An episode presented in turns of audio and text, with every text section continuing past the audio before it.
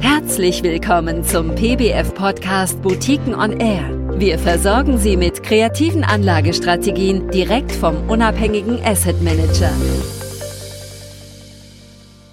Guten Tag, meine Damen und Herren. Fünf Fragen, fünf Antworten. Heute mit Andreas Böger von der Impact Asset Management GmbH aus Wien.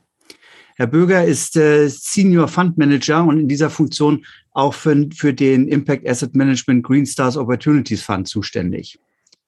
Hallo, Herr Böger. Guten Tag, Herr Hoppenhöft. Vielen Dank für die Einladung. Sehr gerne. Äh, vorab müssen wir, glaube ich, noch eine ganz kurze Erläuterung von Ihnen haben. Äh, den Fonds gibt es ja schon relativ lange, aber der Name ist äh, relativ äh, frisch.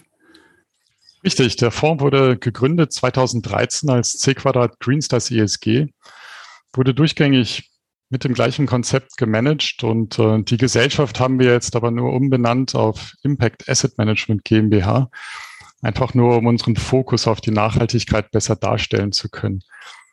Wir managen seit 2006 in diesem Bereich Fonds und haben damals zum Beispiel unseren Mikrofinanzfonds aufgelegt und äh, den IAM Greenstars Opportunities, über den wir heute sprechen, den managen wir nach gleichem Konzept, gleichem Team, unveränderten ähm, Prinzipien eben durchgängig seit 2013. Es war lediglich eine Namensänderung.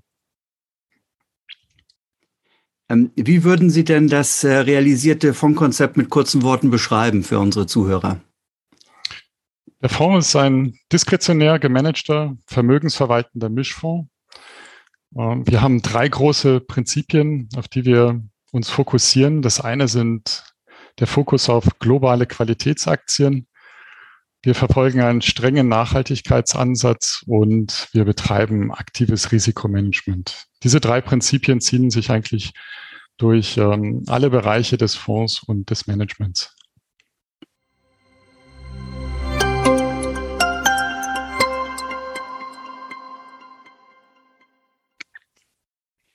Herr Bürger, Sie haben bei Ihrer Gesellschaft äh, die konsequente ESG-Integration ins Fondsmanagement aufgebaut.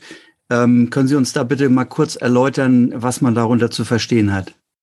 Ja, gerne. Die ESG-Integration gehört zu der, dem Thema der Nachhaltigkeit. Das bedeutet, dass neben einer normalen Unternehmensanalyse klassischerweise die Fundamentalanalyse auch die Nachhaltigkeit berücksichtigt wird.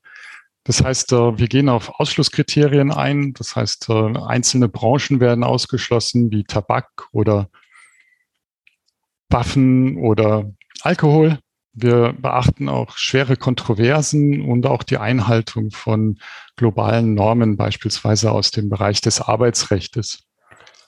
Wir setzen dann einen Best-in-Class-Ansatz an, um die besten Unternehmen mit den besten ESG-Qualitäten aus den verschiedenen Branchen rauszusuchen.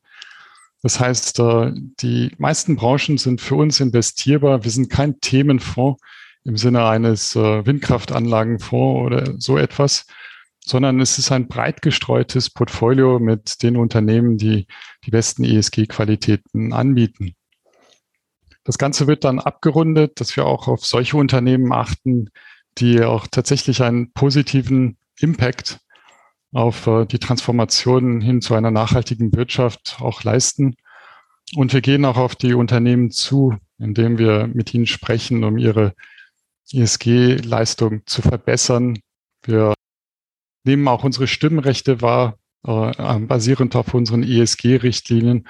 Und generell sind wir überzeugt, dass äh, durch diesen Ansatz äh, sowohl Chancen erhöht werden können, dass man in den Bereichen investiert sind, die von der Transformation der Wirtschaft profitieren, als auch, dass man Risiken reduziert, beispielsweise aus dem Bereich der Reputationsrisiken.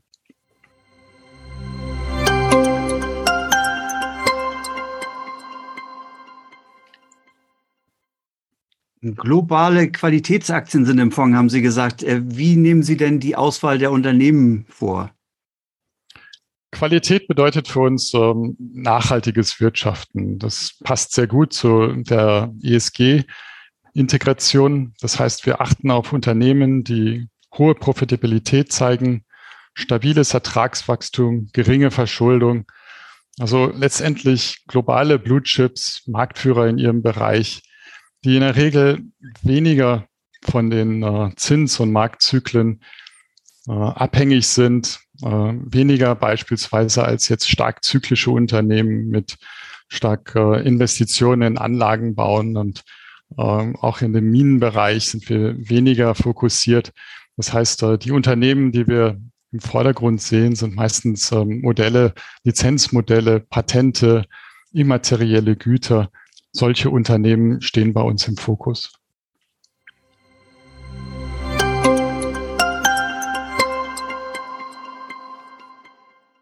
Qualität und Nachhaltigkeit, das reduziert sicherlich schon alleine das Risiko so ein bisschen. Aber Sie sprachen auch davon, Sie haben ein aktives Risikomanagement. Ähm, ist das äh, denn nicht schwer, sich von den äh, Qualitätsaktien, die Sie mühsam ausgewählt haben, dann auch zu trennen, wenn mal die Großwetterlage im Markt nicht mehr ganz so positiv ist? Wir versuchen ein stabiles Portfolio zur Verfügung zu stellen. Natürlich wollen wir auch flexibel auf äh, Marktbedingungen reagieren, aber grundsätzlich sehen wir äh, Risikomanagement, äh, man nennt es ex ante, also quasi bevor die, die, die Risiken eigentlich auf einen hineinbrechen. Das heißt, wir versuchen gerade schon bei der Wertpapierauswahl auf Stabilität zu achten. Wir diversifizieren die Portfolios sehr stringent und haben dann natürlich die Möglichkeit einzugreifen, ähm, sofern wir meinen, dass das Marktumfeld das äh, berechtigt. Äh, das ist ein diskretionäres Eingreifen, wo wir die Aktienquote anpassen können. Und ähm, wir versuchen das aber möglichst zu vermeiden und ähm, dass die, äh, die, die grundsätzliche neutrale Allokation von circa 70 Prozent Aktien, 30 Prozent Unternehmensanleihen steht bei uns eigentlich im Vordergrund und wurde in der Vergangenheit äh, nur wenig äh, variiert.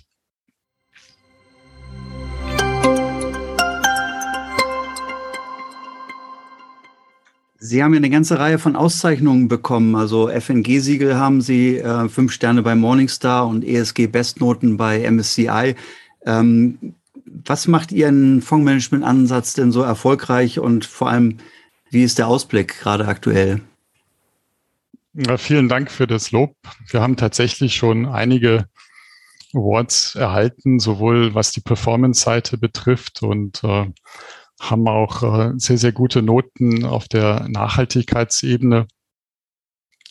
Ich komme einfach wieder darauf zurück. Ähm, wir haben ein ähm, stabiles globales Portfolio und ähm, konnten in der Vergangenheit sowohl was die äh, Selektion der einzelnen Titel betrifft, als auch die Allokationsentscheidungen, also sprich die Entscheidung, ob man umschichtet oder nicht, äh, in der Vergangenheit äh, haben wir da ein, ähm, einige Erfolge feiern können und ähm, lagen in, in der Regel recht gut im Markt, aber im Vordergrund stand eigentlich eher, dass wir uns an unsere langfristige Strategie gehalten haben. Das heißt, ich wiederhole, Qualität, Nachhaltigkeit und Risikomanagement wir sind der Meinung, dass es immer wieder Krisen an den Märkten gibt. Wir haben auch sehr viele Krisen gesehen und auch momentan ist es äh, kein, kein einfacher Markt. Aber wenn man eine langfristige Strategie ausgearbeitet hat und die in der Vergangenheit erfolgreich war, dann ist aus unserer Sicht ähm, der beste Ansatz, sich an diese Strategie zu halten. Und ähm, wir sind recht zuversichtlich, dass sich die Qualität und die Nachhaltigkeit auch in der Zukunft wieder aus, wirken wird. Ja, herzlichen Dank, Herr Böger, äh, für diese Kurzvorstellung Ihres Fonds und die Zeit, die Sie uns geschenkt haben. Vielen Dank. Vielen Dank, Herr Höppenhöft. Wie immer eine Freude, bei Ihnen zu sein. Vielen Dank für Ihr Interesse an den von uns betreuten Boutiquenfonds. Hören Sie gerne wieder rein. Am besten geht das mit einem Abo auf der Podcast-Plattform Ihrer Wahl. Weitere Infos zu Boutiquenfonds finden Sie auf www boutiquenfonds.de